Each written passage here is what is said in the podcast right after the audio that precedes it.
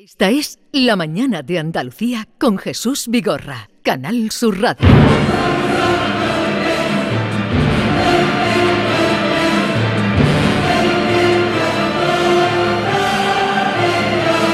Vamos a terminar con la Orquesta Filarmonía de Sevilla. Estamos escuchando precisamente un fragmento muy conocido, ¿eh?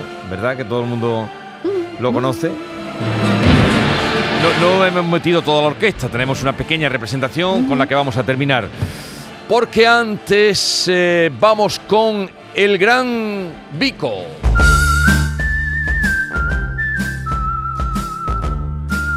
Desde el límite Prohibido prohibir es el título de la sección que nos trae hoy Vico. Vico, buenos días. Muy buenos días, Jesús. ¿Cómo estás? Muy bien, mejor que el país. Maravilla, pero no mejor que yo. Eso es imposible. eso no puede ser.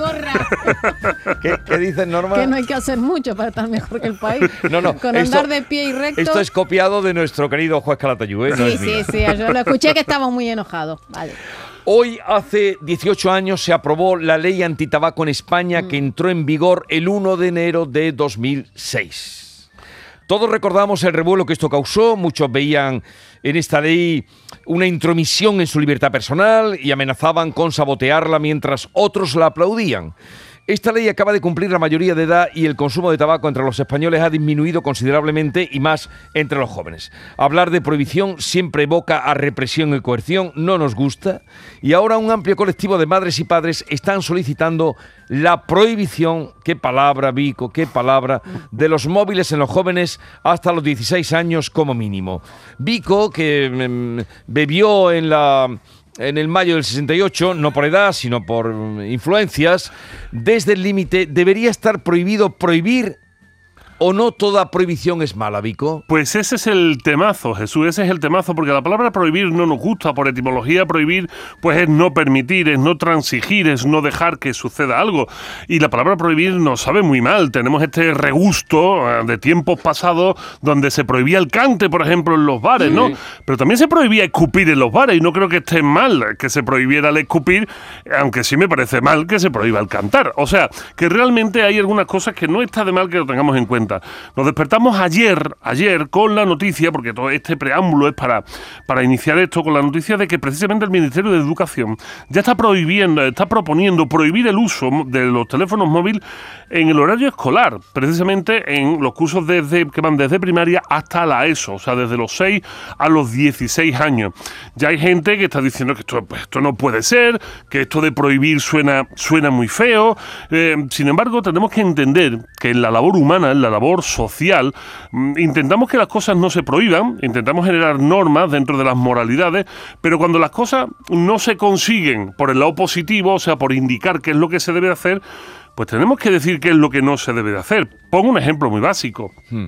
Es labor de todos los niños asistir a la escuela. O sea, esto es una implicación positiva, una obligación positiva. Hay que ir a la escuela y hay que formarse.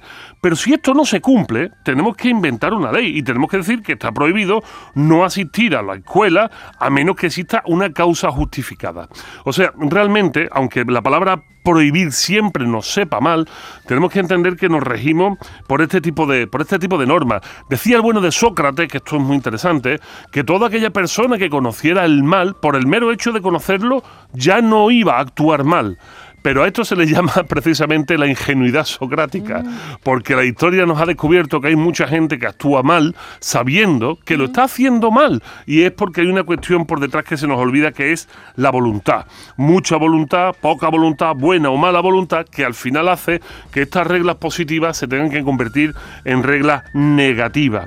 Verán, yo lo voy a poner muy fácil. Hace poco, eh, Jesús, al calor de esto, surgió una voz muy coherente y que me parece interesantísima esta voz decía, no, no, no debemos prohibir los teléfonos móviles en los jóvenes, lo que debemos de hacer, y, no, no, se limitaba solo a la ESO y a la primaria, la petición va más allá. Ya hay un grupo de más de mil madres en Cataluña y más de diez mil madres, y digo madres, en toda España pidiendo eh, que se prohíba el uso del teléfono móvil hasta los 16 años y que si la policía ve a un menor con un teléfono en la mano, lo denuncie.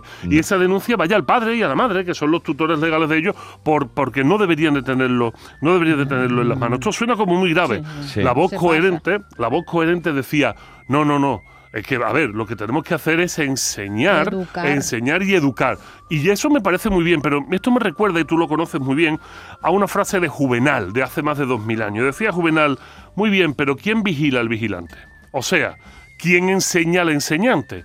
¿Quién enseña a los padres cómo se debe usar el teléfono si somos los propios padres los que estamos imbecilizados con el uso del teléfono? Estamos embebidos en las redes sociales y somos los propios padres los que en esta mm, desatención del conocimiento le ponemos esta herramienta a los niños. Los que lo compramos y a veces el teléfono que le ponemos en las manos es mejor que el que tiene el padre. Mucho mejor y además eh, se convierte en el regalo estrella ahora que estamos en Navidades de las Navidades o incluso de la primera comunión, que no es raro que niños de 10 años acaban teniendo teléfono de 1.500 euros en las manos. Entonces, ahí es donde tenemos que decir, es cierto, ojalá todo, ojalá todo se pudiera encarrilar con una buena educación, eso sería lo deseable, pero tenemos el tiempo para hacerlo, estamos en un momento social en el que podemos enseñar a los padres para hacerlo, y entonces aparece el que dice, no, no, es que los padres no tienen que ser, esto tiene que ser, por ejemplo, la escuela. Y ahora le metemos a los profesores mm. otra tarea más infinita e imposible, porque mientras el profesor intenta decirle al alumno cómo se debe utilizar eso, en casa se hace todo lo contrario.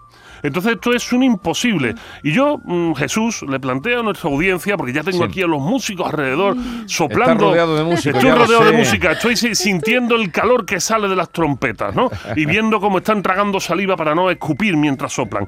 Pues eh, yo planteo una cosa muy sensata y muy sencilla. Mm, que no se nos arrugue tanto la palabra prohibir.